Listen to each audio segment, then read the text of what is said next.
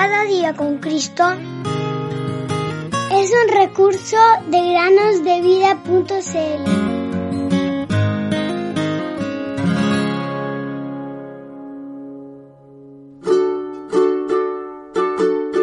Es tiempo de buscar al Señor. Oseas 10, 12.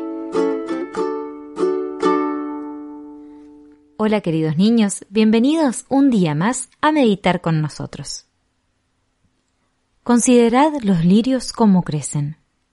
No trabajan ni hilan, mas os digo que ni aun Salomón con toda su gloria se vistió como uno de ellos.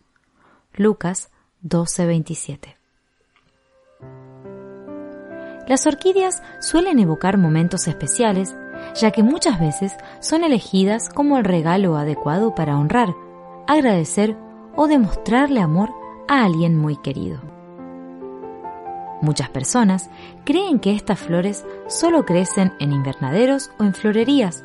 Sin embargo, también pueden crecer en muchos lugares silvestres. De las tantas variedades de orquídeas, en las tiendas de flores podemos apreciar algunas muy preciosas. Su flor tiene seis tépalos, pétalo y sépalo a la vez, elementos que constituyen las flores de las plantas en las que no existe distinción entre cáliz y corola.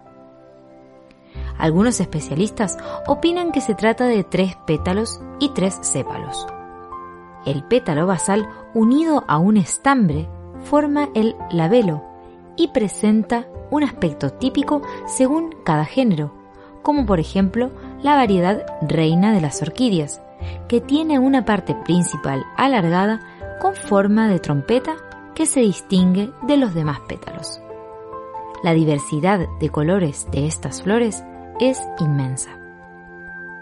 Las orquídeas son plantas silvestres que en su mayoría crecen en lugares escondidos de los bosques y selvas tropicales, aunque también suelen hacerlo en lugares de clima muy frío hay distintas variedades de orquídeas.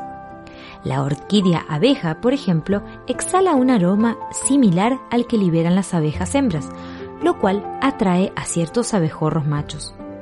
Por medio de esta acción se logra la polinización y reproducción de nuevas plantas. También existen orquídeas que tienen forma de distintos insectos, como por ejemplo de arañas. Otra variedad interesante es la del género Coriantes. Esta flor es beneficiaria del trabajo de las hormigas coloradas que anidan en las raíces de la planta y que trepan por el tallo para obtener el néctar. De esta manera no solo obtienen su alimento, sino que además transportan el polen y ayudan a la polinización de una flor a otra. Si no fuera por esta ayuda recíproca, tanto la planta como las hormigas morirían lo cual nos enseña la importancia de la ayuda mutua. El creador, queridos niños, ha diseñado otras especies de orquídeas que no poseen ninguna característica atractiva para los insectos y que son polinizadas por los picaflores. Estas aves tienen un pico largo que introducen en las flores para beber su néctar, lo cual permite, al pasar de una flor a otra, una polinización exitosa. Estos ejemplos que estoy mencionando son suficientes para recordar los maravillosos designios de Dios para su creación. Hemos considerado cómo Él puede utilizar a dos criaturas totalmente diferentes para que se beneficien mutuamente. Dios también te ha creado a ti y tiene el poder para brindarte los cuidados que necesitas a cada momento de tu vida.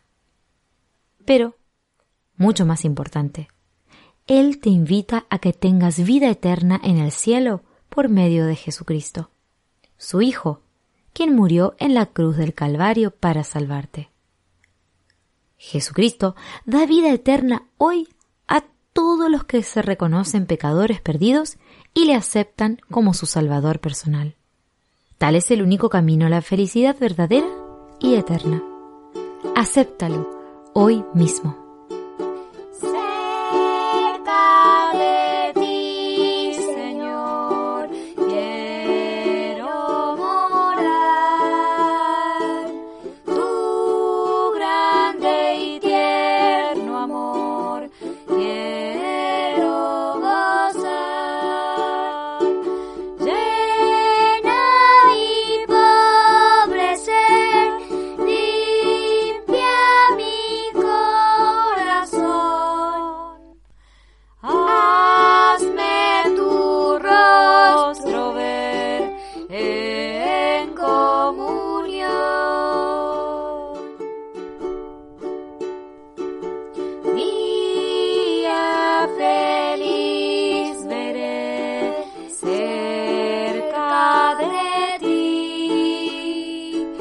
Go!